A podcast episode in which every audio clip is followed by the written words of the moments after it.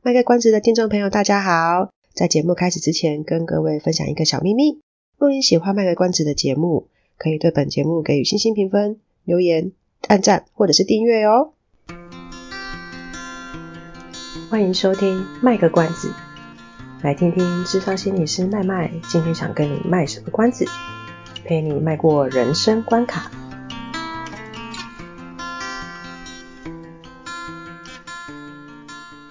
各位听众朋友，大家好，欢迎收听卖个关子，我是机器麦麦。首先感谢烧番麦收到你的留言，谢谢你对麦麦本人声音的喜爱。这段时间我会好好进修的，期待尽快能回到那个口疾又打结的真人麦麦声音，跟各位在空中聊天。台湾有个玫瑰少年叶永志，日本在二零二零年的时候也有一个他们的玫瑰少女，叫木村花。但两者的玫瑰含义可能不同。今天的主题有点严肃，不过是个很值得了解的主题。本集主题主要是因为麦麦这两周看完了一本书，书名叫《失控的匿名正义》。看书名提到匿名正义，八成可以猜得出来跟网络使用是有关系的。这本书的作者很特别。不是单独个人，而是每日新闻采访团队。起因是因为木村花的事件，让每日新闻采访团队决定就这件事情发挥他们媒体的功能，做进一步的了解跟调查，进而出版成书。所以要先了解一下木村花事件，细节的部分就让听众朋友自己上网查了。我这里就先对木村花的事件做简短的说明介绍。木村花是日本的女子职业摔角选手，因为参加了日本一个名叫《双层公寓》的实境节目，里面也有其他的日本艺人参加，一起生活。主要是这样的实境节目，节目中有段情节是木村花跟一名男性就生活上的事情起了冲突。节目播出后，许多网友不满木村花的行为，于是到她的推特出征她。随着节目被越来越多人看到，以及后面的幕后花絮片段被播出来，出征木村花的网友也不断增加。最后，木村花在二零二零年五月自杀，而两者之间是否有因果关系，没办法得到直接的因果关系。在准备本集内容的时候，我看了一下维基百科，对木村花的自杀事件谈的不多，但有其他新闻约略讨论。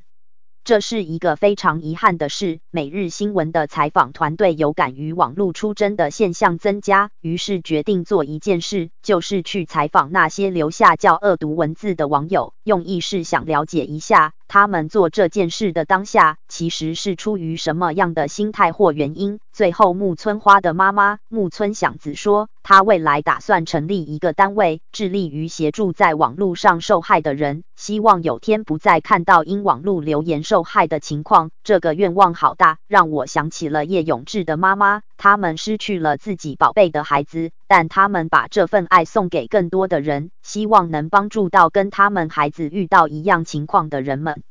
结论先说，这本书真的很值得看，大人小孩都 OK，甚至学校老师们也可以就书的内容去跟学生讨论，因为这本书很难得的是，它不带着评价的角度来采访、了解所谓的霸凌者，而是单纯的想明白这些行为为何会发生。有没有哪些状况会助长这些行为？又有什么样的状况可以减少这些行为？网络越来越发达，这已经是我们不得不去留意的事情，所以真的蛮推这本书的。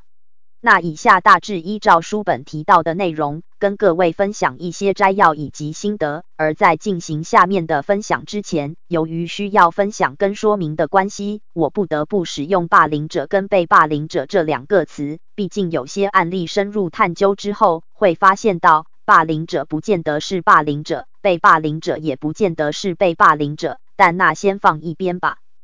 第一个想分享的是关于网络霸凌这件事，许多本质跟过去我们讲的实体霸凌没有太大的差异，甚于说过去说的实体霸凌是一个基础，但由于网络的特性，会加速那个过程，也会加强那个效果，对被霸凌者的的影响也就更深，但也因此，霸凌者的状态、身份就会跟过去实体霸凌时讲的霸凌者的样貌有点不同。书本提到的案例不止木村花的事件，还有日本过去一些也算是轰动的事件。过去的案例中，有些被霸凌者也是约了几位留言重伤的网友出来见面，或是收到他们的来信道歉。当然，讽刺的是，都是在他们决定提告，或是像木村花这样人已经过世了之后才做的。一般我们在想象霸凌行为人的样貌时，可能脑海浮现的是像胖虎（又名技安）那样的人。在以前网络不发达的时候，会认为做出霸凌行为的人可能是比较缺乏同理心，或是他过去的成长环境，例如被家暴或是也被霸凌过，而做出霸凌的行为，所以样貌可能是比较凶狠之类的。而这本书中提到有来道歉的网友，其实长相都算是斯文，甚至是不起眼的，说话也很客气。如果再多了解他们的背景，当然也是有一些是在生活中受到欺压的，但也有不少比例其实有着社会认为不错的背景，例如大学生、公司主管。而且日本也有研究指出，不少会留言重伤别人的是家庭主妇跟年收入不错的男性上班族，这就是网络特性所带来的差异。日本的民情普遍比较重视要和谐、行动一致、有礼貌之类的。你看他们在电车上是不太会有人像我们台湾的捷运或火车、高铁一样大声讲电话或放音乐出来的。他们有一股社会的氛围，会促使他们在日常人与人之间的互动行为充满着自我审查。相对的，这个也让比较有想法的人感到压抑。所以，平常在生活上文质彬彬的男性，笑容可掬的地方妈妈，一到网络上就会因为看到别人过得比自己好啦。看到有人做了他们心中认为不对的事情，因而猛力留言攻击，如同我们说的正义魔人，也有不少人因此加入肉搜部队，不分青红皂白的攻击某个事件的对象。反倒是那些我们口中说的宅男，常常黏在电脑前的那些，他们或许也会有贴出重伤的留言。但整体来说，这些人反而会比刚说的那些正义魔人更常分享一些生活的有用资讯，例如地震逃生资讯。留言内容的杀伤力也比正义魔人的力道小很多。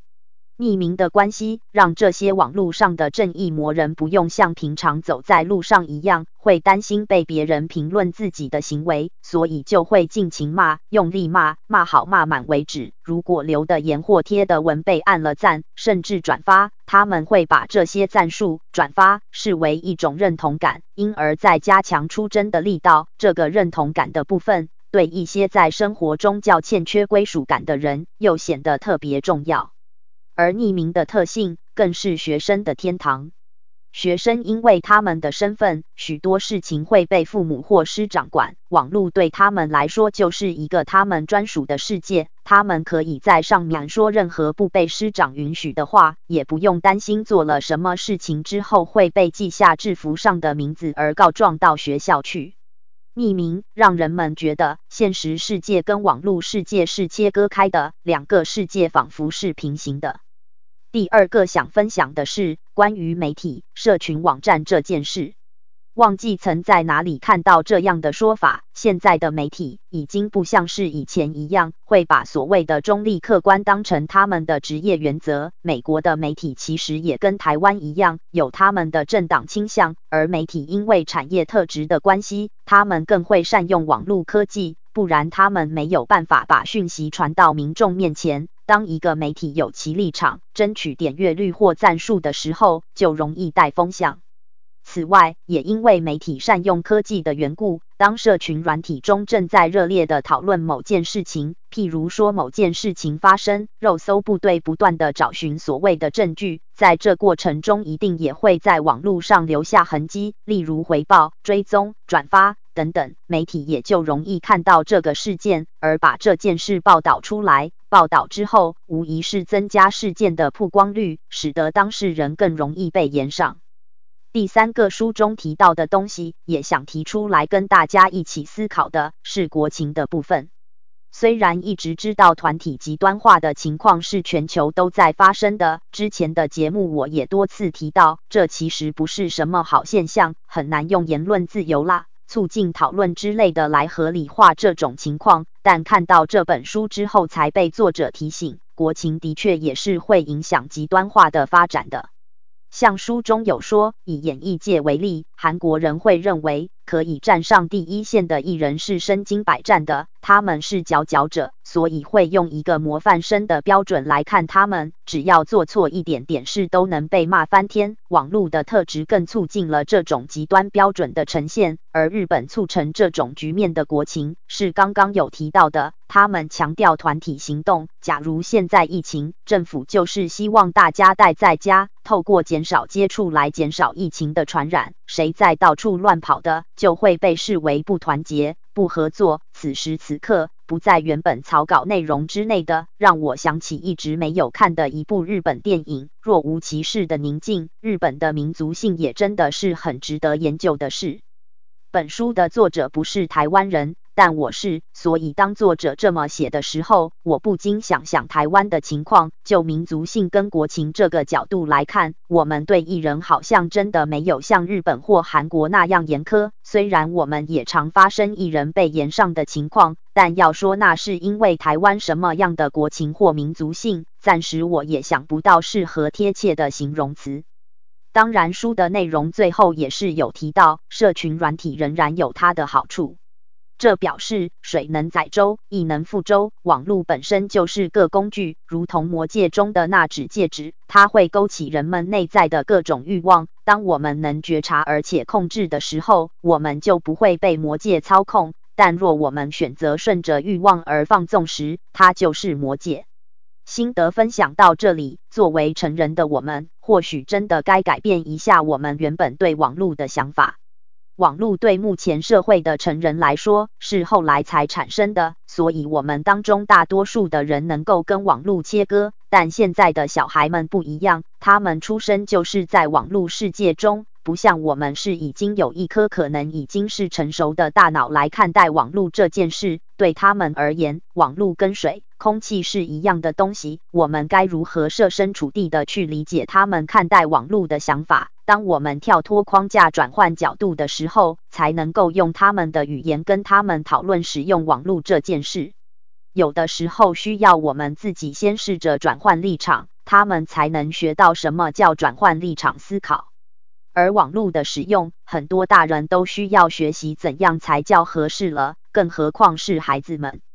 呼应书中最后提到的，美国曾有个女孩，为了改善这种状况，发明了一个应用程式，会在我们准备张贴文章或留言按下送出的时候，跳出一个视窗提醒我们想一想，是否确定要送出。